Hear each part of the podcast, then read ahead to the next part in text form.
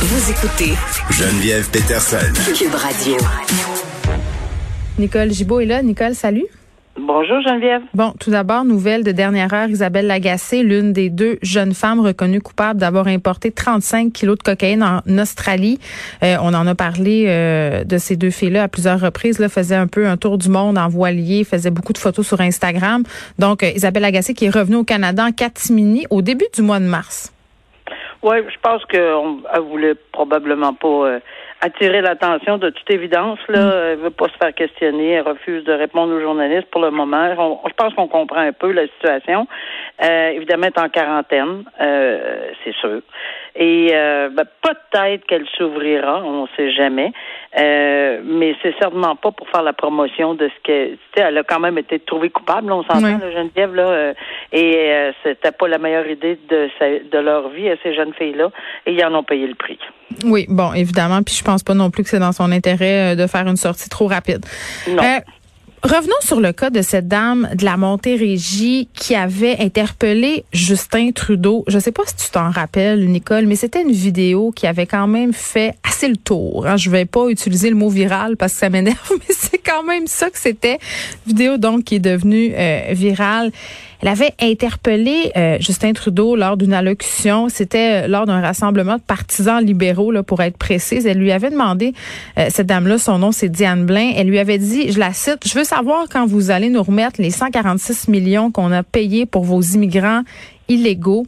Euh, elle faisait référence à l'argent dépensé par Québec pour prendre en charge euh, des demandeurs d'asile qui euh, passaient par le chemin Roxham. Et Justin Trudeau, quand même, lui avait répondu quand même assez directement qu'elle était intolérante. Il lui avait dit que cette intolérance par rapport aux immigrants n'avait pas sa place au Canada.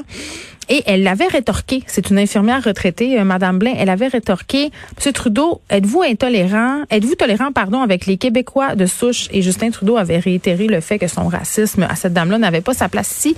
Ça avait été filmé justement par un vidéaste amateur, ça a fait le tour. Et là, la dame a poursuivi Justin Trudeau pour des dommages et intérêts.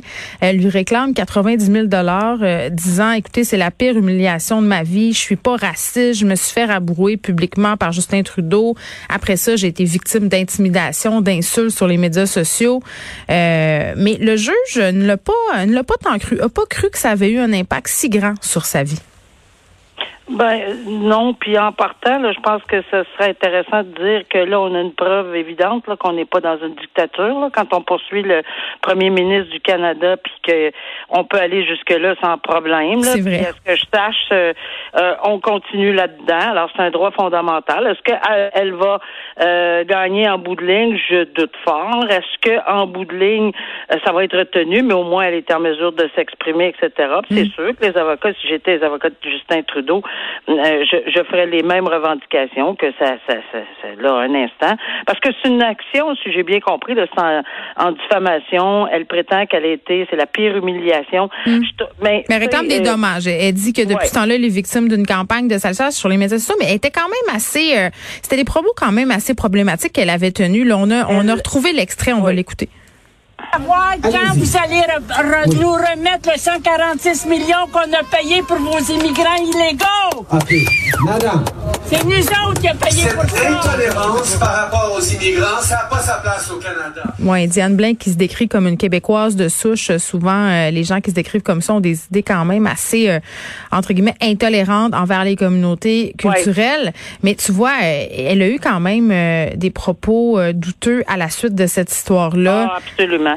Tu fais bien de le dire, parce qu'elle a continué là-dessus. Elle est retournée sur les réseaux sociaux. Elle a mm-hmm. traité, encore une fois, de TC, on n'est pas obligé de, en tout cas, euh, Justin Trudeau, euh, etc. Puis bon, elle s'est exprimée. Euh, tout de suite après, attends, c'est important ce que tu dis. Les, si elle, le juge lui a d'ailleurs lui a d'ailleurs dit, Madame, vous vous dites traumatisée par les événements, mais tout de suite après que ça se soit passé, vous êtes allée sur les médias sociaux pour insulter le premier ministre. Vous n'aviez pas tant l'air d'une femme traumatisée. Bon, je sais pas ce que ça vaut là.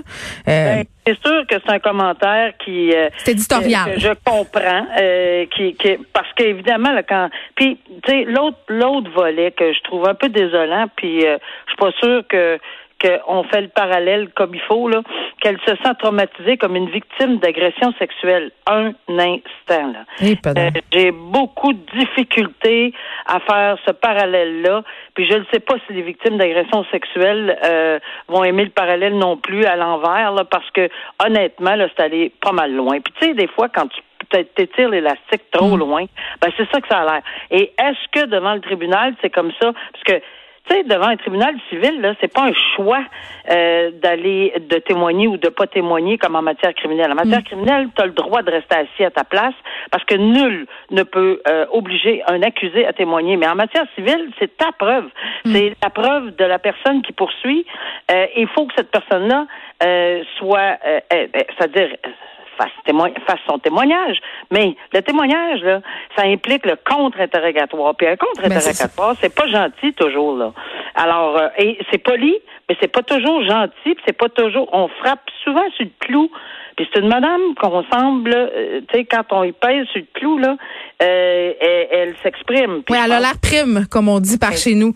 Euh, par ailleurs, euh, Madame voilà. Blain, dans une manifestation pour la laïcité, dit la chose suivante. On a tellement d'ennemis ici au Québec, le gouvernement fédéral, les journalistes fédéraux, les musulmans, les juifs, les anglais, les sikhs qui mettent notre drapeau à l'envers, le pire affront qu'on puisse faire à la patrie.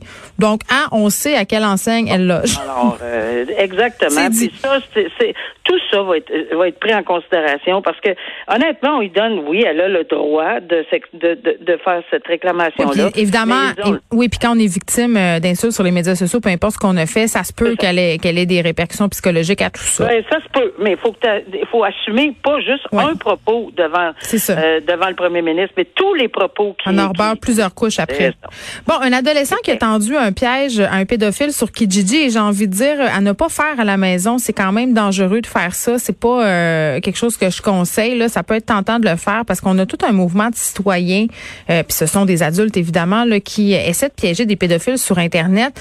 Euh, là, dans ce cas-ci, l'adolescent de 13 ans avait justement euh, fait une petite annonce sur Kijiji.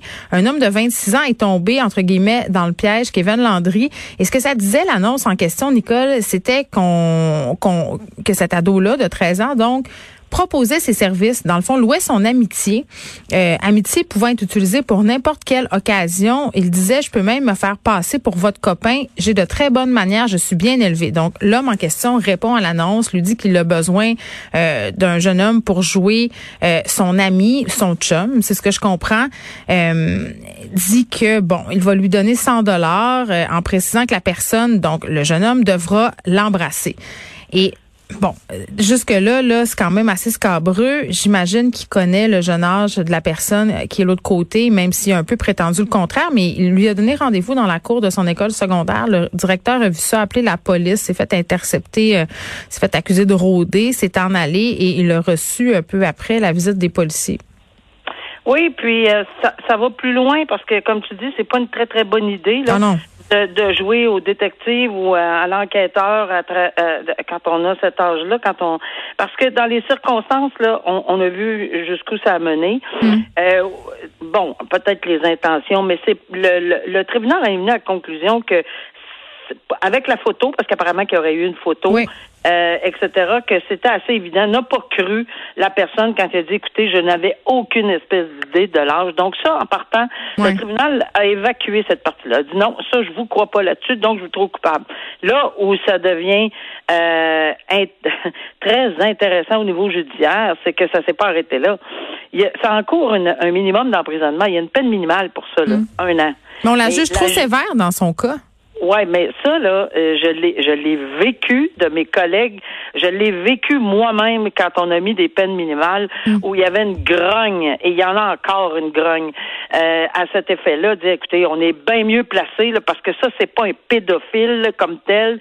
Il y a pas, il y a pas tous les Mais paramètres. C'est-à-dire euh, que, que, euh, Kevin Landry n'était pas un, un cyberprédateur, c'est-à-dire qu'il n'apportait pas l'Internet à la recherche d'enfants à leurrer. Ouais, exact, exact. C'était pas ça. C'est ça tombe Mais quand même. ce- mais quand même, elle le trouve.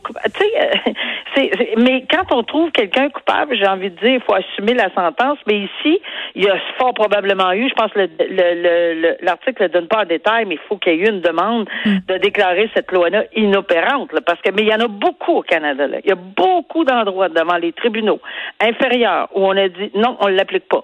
Non, on déclare inconstitutionnel. Non, inopérante. Euh, surtout, surtout pour les peines minimales. À un moment donné, ça va se retrouver dans, dans le territoire de la Cour suprême, qui en a déjà discuté et qui mm. a déjà euh, renversé ceci. Mais pour le moment, là, à moins que la Cour euh, que la Cour décide d'aller en appel, euh, ce tribunal-là, la juge a décidé, non, moi, la peine minimale, je l'applique pas.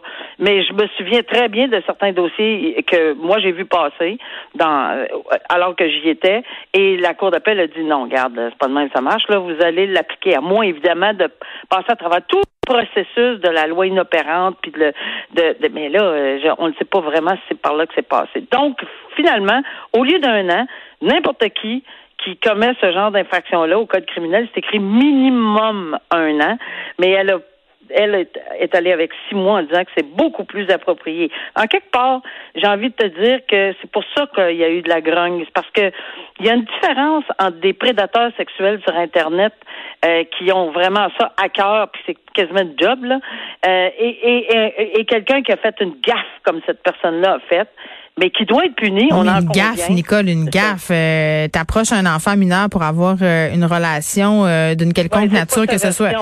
Oui, mais c'est pas sa version. La juge l'a pas cru, c'est évident, mais on voit en quelque part qu'elle a une certaine. Le tribunal a eu une certaine empathie. ouverture, empathie. Oui, euh, c'est là-dessus que je voulais que je voulais dire. On revient sur le cas euh, brièvement de William Rainville, ce cher Boucroix, euh, conseiller financier accusé d'avoir importé 249 armes prohibées. il avait fait l'acquisition d'une maison parfaite pour la contrebande. Elle était à cheval sur la frontière canado-américaine.